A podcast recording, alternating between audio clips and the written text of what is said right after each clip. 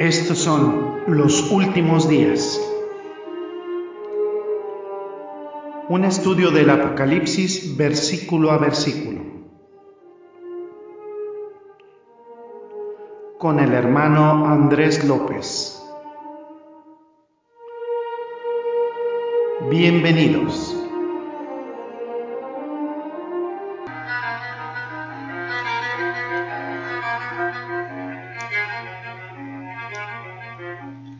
Tal, qué tal amigos y amigas, amados radioescuchas? Bienvenidos a una nueva emisión de su programa, nuestro programa Los Últimos Días, un estudio del Apocalipsis versículo a versículo, eh, un estudio exhaustivo. Eh, estos programas no son abuelo de pájaro, sino que son verdaderamente analizando cada quien, eh, analizando, bueno, más bien juntos, la escritura, la palabra de Dios y escudriñándola como nos habla la escritura nos manda a escudriñar la palabra de Dios, no solamente a leerla por encimita, sino a descubrir y deleitarnos en todas las riquezas que nos proporciona a nuestra vida, a nuestro espíritu, que nos es de gran bendición y de edificación, pero principalmente es una forma de adoración, de exaltar y glorificar el nombre de nuestro Dios. ¿Y cuál es el fragmento que eh, vamos a analizar a continuación, pues es el fragmento del capítulo 3 del libro de Apocalipsis, versículos 14 al 22, y es el mensaje a la Odisea, y dice lo siguiente, dice, y escribe al ángel de la iglesia en la Odisea, he aquí el amén, el testigo fiel y verdadero, el principio de la creación de Dios, dice esto, yo conozco tus obras, que no eres ni frío ni caliente, ojalá fueses frío o caliente, pero por cuanto eres tibio, y no frío ni caliente te vomitaré de mi boca. Porque tú dices, yo soy rico y me he enriquecido, y de ninguna cosa tengo necesidad, y no sabes que eres, que tú eres un desventurado, miserable, pobre, ciego y desnudo. Por tanto, yo te aconsejo que de mí compres oro refinado en fuego, para que seas rico, y vestiduras blancas para vestirte, y que no se descubra la vergüenza de tu desnudez, y unge tus ojos con colirio para que veas. Yo reprendo y castigo a todos los que amo. Sé pues celoso y arrepiéntete. He aquí yo estoy a la puerta y llamo. Si alguno oye mi voz y abre la puerta, entraré a él y cenaré con él y él conmigo. Al que venciere, le daré que se siente conmigo en mi trono, así como yo he vencido y me he sentado con mi Padre en su trono. El que tiene oído, oiga lo que el Espíritu dice a las iglesias. Vamos a orar. Gracias, bendito Señor, porque nos das esta tremenda confesión de que seamos vigilantes, que seamos, que ejerzamos el discernimiento, Señor, y para aquellas personas que están nuevas en ti, Señor, que abran los ojos muy bien y que no piensen que una religión o el estar en determinada iglesia o determinado grupo les proporciona una garantía de salvación. La salvación únicamente está en, ti, Señor. Tú eres Dios Salvador, tú eres Dios que perdona y que eh, Manda nuestras transgresiones al fondo del mar, Señor, y se olvida de ellas. Gracias, Padre, por ser tan amoroso, porque cuidas de nosotros, porque nos das tu palabra, y tu palabra perfectamente eh, inspirada por el Espíritu Santo es colirio a nuestros ojos, como dice la Escritura, Señor. Eres, nos has comprado, Señor, vestiduras blancas a quienes confiamos en ti, Señor, para vestirnos y tapar la desnudez de nuestra iniquidad, Señor, de nuestra maldad. Gracias, Padre, porque has tenido misericordia de nosotros quienes confiamos en ti. Y para quienes no lo hacen y que escuchan esta emisión, Señor, si han sido llamados y predestinados por parte de ti, tómalos, Señor, en tu seno para que sean parte de la familia de Cristo. Te exaltamos, amado Señor, bendecimos tu santo nombre por siempre. En Cristo Jesús oramos. Amén. amén. Pues bueno, miren, eh, seguimos aquí hablando de esta iglesia, pues es algo verdaderamente triste hablar de ella, la iglesia que no es iglesia. Y seguimos analizando, nos habíamos quedado en la edición anterior que había judíos que existían y que vivían ahí en, en, este, en este, lugar llamado la Odisea. Estos eh, judíos existieron en medio de una cultura pagana, probablemente habían venido ahí porque eran emprendedores y querían iniciar sus negocios y se encontraron en medio de la cultura y la moral pagana y se mezclaron con ella. Y si leemos el Talmud, leeremos curiosamente sobre la Odisea y leeremos que los judíos de la Odisea habían llegado a la cúspide de la comodidad y la laxitud, el espíritu de confort. Probablemente fue ello, fue ese contingente judío que fue el primer punto de evangelización. Eso fue ciertamente el proceso normal del apóstol Pablo y, aunque el apóstol Pablo nunca fue directamente a la Odisea, fundó la iglesia allí.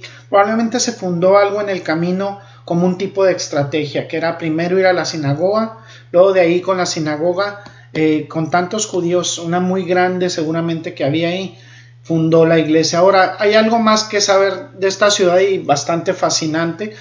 Crucial, eh, era una ciudad crucial para el suministro de agua. Había arroyos locales en el área, pero a medida que la población creció y se desarrolló, los arroyos y los ríos locales pues ya eran insuficientes. De hecho, algunos de ellos se secaron en el invierno y además de ser insuficientes eran inadecuados y había que traer agua. Entonces la única forma en que podían traerla era en base a un acueducto subterráneo.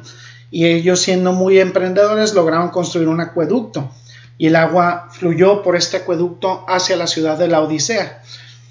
Tuvo un gran impacto de fuerza militarmente porque cualquiera podía venir y conquistarlos simplemente cortando el suministro de agua.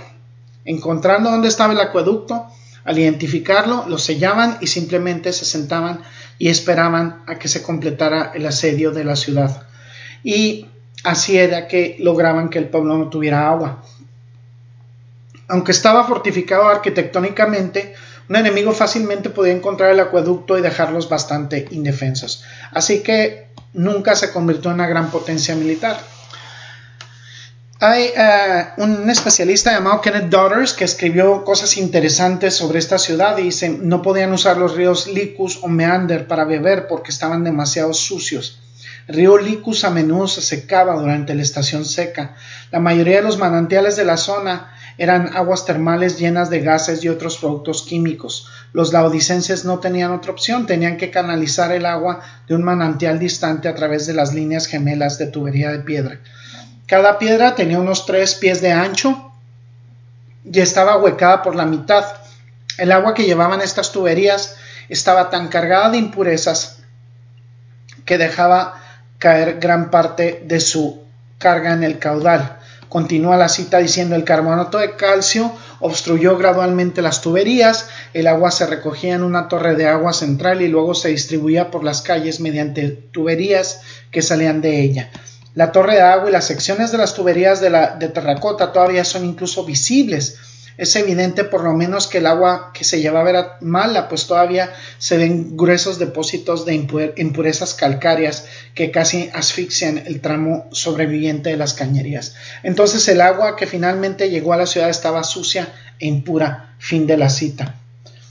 Otro escritor dice que la orientación del acueducto ha sugerido a los arqueólogos que los manantiales de la ciudad moderna de Denizli eh, eh, que está a 10 kilómetros al sur, fueron la fuente y así corrió un pequeño acueducto para conseguirles agua. Ese fue un problema importante porque la ciudad no podía existir obviamente sin eso. Una segunda característica clave que podemos considerar sería que la ciudad tenía un gran aspecto comercial. Había cosas que eh, son importantes sobre el aspecto comercial de esta ciudad. Primeramente era un centro bancario muy rico, o sea, ahí había riquezas tremendas aparentemente porque estaba en el cruce de caminos norte, sur, este y oeste y se convirtió en un centro de negocios, un centro bancario importante para personas que se desplazaban en todas las direcciones para depositar sus fondos. Se hicieron tan ricos que en el año 60 después de Cristo la ciudad fue totalmente arrasada por un terremoto. Roma les ofreció algo de dinero para reconstruir y lo rechazaron diciendo que tenían mucho dinero propio. El pueblo de la Odisea se enorgulleció y rechazó la oferta de ayuda financiera de Roma y reconstruyó una ciudad mucho más hermosa que la que habían tenido antes.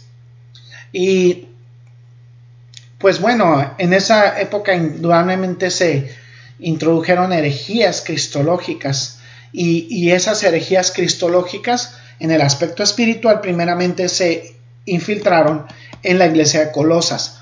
Se había atacado la deidad de Cristo, se había reducido la figura de Cristo a un ser angelical creado Y esto probablemente también llegó a la Odisea y a esta iglesia. Esta iglesia había comprado esa visión errónea de Cristo y en consecuencia esta iglesia no era salva, estaba perdida. Eso es algo trágico. Lo podemos notar siempre, el, condenarse por el hecho de tener un error acerca de Jesucristo, en no conocerlo. Y así comenzamos a nombrar cultos de la actualidad, los mormones, los testigos de Jehová, la Iglesia Católica Romana, y que tienen en común todos ellos, que niegan la deidad de Jesucristo. Cuando Pablo estaba cerrando la carta a los colosenses, en el capítulo 16.4 podemos leer lo siguiente. Vamos a leer Colosenses 16, eh, perdón, eh, vamos a leer primeramente la, este, vamos a leer primeramente lo que es Colosenses 4.16. 4.16. El versículo 16, perdón, del capítulo 4. Solo tiene cuatro capítulos Colosenses. Y dice, cuando esta carta haya sido leída entre vosotros, haced que también sea la iglesia de los laodicenses y que la de la, la Odisea la leáis también vosotros. Fíjense lo que se anuncia aquí. aquí. Entonces, la última parte de pequeña de Colosenses, cuando esta carta sea leída entre vosotros, hagan que también la lea la iglesia de la Odisea, porque deben haber estado en el mismo error. Y luego dice, por su parte ustedes lean su carta, la carta que les envío, dice el apóstol Pablo a la Odisea.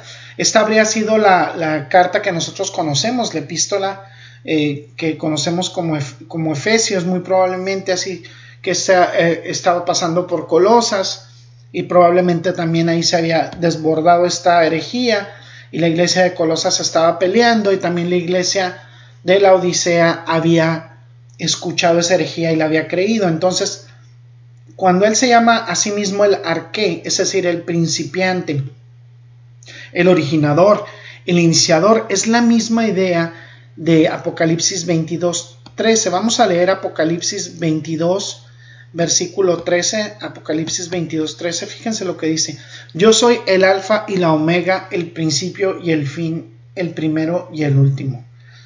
Gloria a Dios, así dice Jesucristo, dice que Él es el primero y el último.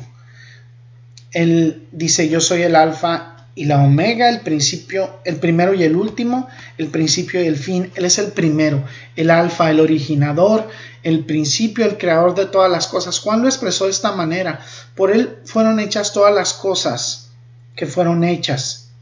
Así lo expresa el apóstol Juan. Y así es que Jesucristo es preeminente, como el amén, el testigo fiel y verdadero y el creador del universo. Él es soberano, Dios salvador, la fuente increada de la creación. Así comienza la carta. Así dice el Señor. Yo escuché el otro día algún ateo decir por ahí en una serie, ¿no? En la televisión decía, ¿y quién creó a Dios? Pues es que a Dios nadie lo creó porque Dios ha sido siempre eterno. Cuando escuchamos de repente esas preguntas hechas por parte de ateos, pues son ateos que indudablemente no conocen a Dios. Así que es el Señor preeminente, Él es soberano y Así dice el Señor, el que ha creado todo el testigo fiel y verdadero de la palabra de Dios, aquel en quien se cumplen todas las promesas espirituales, todas las promesas en él son sí y amén. Vamos a hablar un poco de la ciudad, de la ciudad de la Odisea. Es absolutamente fascinante entender sobre esta ciudad. Estaba ubicada en el valle de un río llamado el río Licus, el área suroeste de Frigia. De las siete ciudades en, en las cartas es la que está más al sureste. Se encuentra más o menos a 90 kilómetros al sureste de Filadelfia y estaba directamente al este de Éfeso, aproximadamente a 200 kilómetros. Entonces, estas siete cartas atravesan un pequeño bucle de, área menor, Asia Menor, perdón, lo que ahora conocemos como Turquía, y Herápolis, una de las ciudades hermanas, seis millas al norte, Colosas, eh, bueno, Hierápolis, más o menos a 12 kilómetros, Colosas a 20 kilómetros aproximadamente al este y un poco al sur. Y debido a que el Valle de Licus es una de las rutas más comunes del viaje hacia el oeste, la gente obviamente quería viajar a través del valle en lugar de cruzar montañas. La Odisea se convirtió en una ciudad muy importante. Cada vez que estas ciudades estaban en una ruta comercial se volvían más significativas. No solo era una, ciudad importante en la ruta comercial que atraviesa este al, al oeste, sino que era una ciudad importante de norte a sur, desde Pérgamo a Sardis. Se movía hacia el sur hasta la costa y ahí se iban entrecruzando con toda esta gente que iba entre el este y el oeste, el norte y el sur. Entonces, ustedes podrán entender, amados radioescuchas, que tenía una importancia radical esta ciudad en todo lo que era la ruta comercial de Asia Menor. Había sido fundada por Antíoco II en el siglo III antes de Cristo y le puso el nombre de su esposa la Odisea. Sabemos que fue fundada antes de 240 antes de Cristo, porque ese es el año en que se divorció de ella. Y normalmente no le pones el nombre a una esposa de una ciudad, a una esposa divorciada, ¿no? Entonces el nombre moderno de esta ciudad está en Turquía y se llama Eskişar, Esquijizar, perdón, y Esquijizar significa en turco la antigua fortaleza, llamada así por algunas de las antiguas ruinas. Es interesante notar que tenía una gran población judía y que esa población judía probablemente fue el punto de partida para el desarrollo de la iglesia. Y, tenía esa eh, gran población judía y era interesante el impuesto que se le cobraba a cualquier eh, varón judío de 21 años o más, era medio ciclo. Eh, y ya lo comentamos que en el año 62 antes de Cristo, Flaccus el, el, gobernador pues puso un, eh, un fin a la importación de oro. Entonces a la exportación, perdón, de oro, de oro. Y vemos cómo ellos pagaron, yo ya les comentaba que habían pagado, aún desobedeciendo a Jerusalén su impuesto en, de oro, pero eh, ese oro les fue confiscado y esa, eso es algo que podemos decir respecto a la Odisea. Tuvo un impacto en su fuerza militarmente porque cualquiera podía venir a conquistarlos, ya lo habíamos comentado también. Y pues bueno, eh, era una ciudad muy rica, también lo podemos decir, y los, los judíos siempre pagaban su impuesto en oro. Vamos a comentar un poco el aspecto comercial de esta ciudad y es que la industria importante en esta ciudad pues era la industria de la lana. La Odisea se hizo famosa por su industria de la lana, su producto principal y era muy interesante, una lana suave de color negro brillante y se utilizó para tejer alfombras tanto localmente como después para exportación. Otra característica es que tenía una facultad de medicina, a más o menos 26 kilómetros al norte de la ciudad había una escuela de medicina muy famosa. Básicamente se estableció en relación con un antiguo templo que se asoció con el dios identificado más tarde con el nombre de Esculapio, el dios de la curación, que todavía existe en la literatura médica antigua. La facultad de medicina tenía médicos famosos y lo más destacado de la facultad de medicina es que eh, desarrollaron cierto ungüento para los ojos cierto colirio y gente de toda esa parte del mundo cuando tenían una dolencia en los ojos acudían a esta escuela de medicina cerca de la Odisea para obtener el colirio que luego se pondrían en los ojos que traería algo de consuelo y sanidad. Entonces, cuando miramos el aspecto comercial de la Odisea, vemos finanzas muy rica, lana negra y colirio. Y esas tres industrias juegan un papel importante en esta carta al igual que el suministro de agua. Le dice el ángel de la iglesia en la Odisea, no tenemos registro de la fundación de la iglesia, pero podemos eh, inferir algunas cosas. Mientras el apóstol Pablo ministraba en Éfeso, su amigo Epafras evangelizó el valle de Licus y hasta evangelizó a la Odisea. Y lo podemos ver en Colosenses 1.7. Vamos a ver un poquito Colosenses 1.7 para darnos una pequeña idea. Dice Colosenses 1.7, capítulo 1, versículo 7. Como lo habéis aprendido de Epafras, nuestro consiervo amado, que es un fiel ministro de Cristo para vosotros. Y ahí lo dice. Eh, estaba construyendo este tipo de iglesia madre, la gente iba y fundaba otras iglesias y Epafras fue a la Odisea como a 200 kilómetros al este y un poco al sur y fundó la iglesia allí. Cuando el apóstol Pablo escribió a los colosenses a principios de los años 60, no había visitado personalmente a la Odisea ni a Colosas. Le dijo a Filemón lo siguiente, y lo vemos en Filemón 1.22. Vemos lo siguiente, Filemón capítulo 1, versículo 22 dice, Prepárame también alojamiento, porque espero que por vuestras oraciones os seré concedido. Y Filemón eh, quería venir y visitar Colosas, dijo que pronto sería liberado y podría venir a visitarlo el apóstol Pablo a Filemón. Así que Pablo nunca fue ahí. Es posible que Arquipo, un hijo de Filemón, fuera el verdadero líder de esta iglesia en la Odisea, así como en Colosas, ya que ambas iglesias estaban asociadas entre sí por la proximidad. Así que la iglesia, fundada durante el mismo periodo de tiempo que las demás, en el ministerio de Pablo en Éfeso, como notamos anteriormente, se infectó con la herejía mortal que causó su muerte espiritual. Se tergiversó la deidad de Jesucristo, como esto es inherente en el título ahí y la situación de la iglesia. Corruptos, no salvos y perdidos. Sardis estaba muerta, pero aún así tenía algunos creyentes vivos que sostenían la verdad. La Odisea era una iglesia que no era ni siquiera iglesia, en absoluto era cizaña sin trigo, y el mensajero, podemos preguntarnos, ¿sería genuino? Probablemente lo fue, bien pudo haber sido un mensajero seleccionado de otro lugar para llevar la carta, no lo sabemos. Y pues bueno, aquí vamos a dejar este estudio por este momento.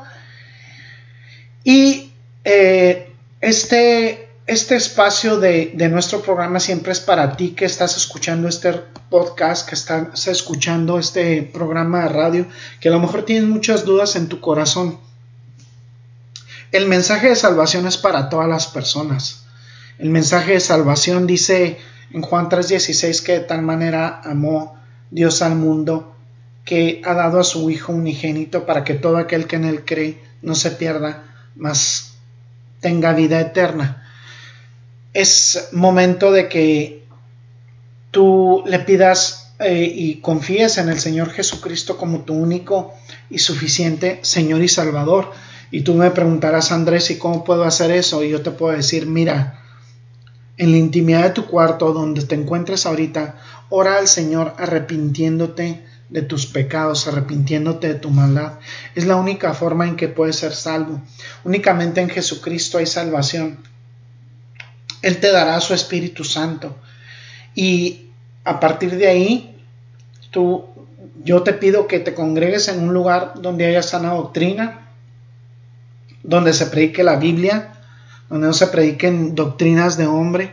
Señor Espíritu, el Espíritu Santo del Señor te dará discernimiento para saber qué, congregación tiene verdaderamente sana doctrina y tú lo irás leyendo a, medida que vayas aprendiendo sobre la escritura. Lee la escritura, lee la Biblia, empieza por el Evangelio de Juan y así vela leyendo paulatinamente.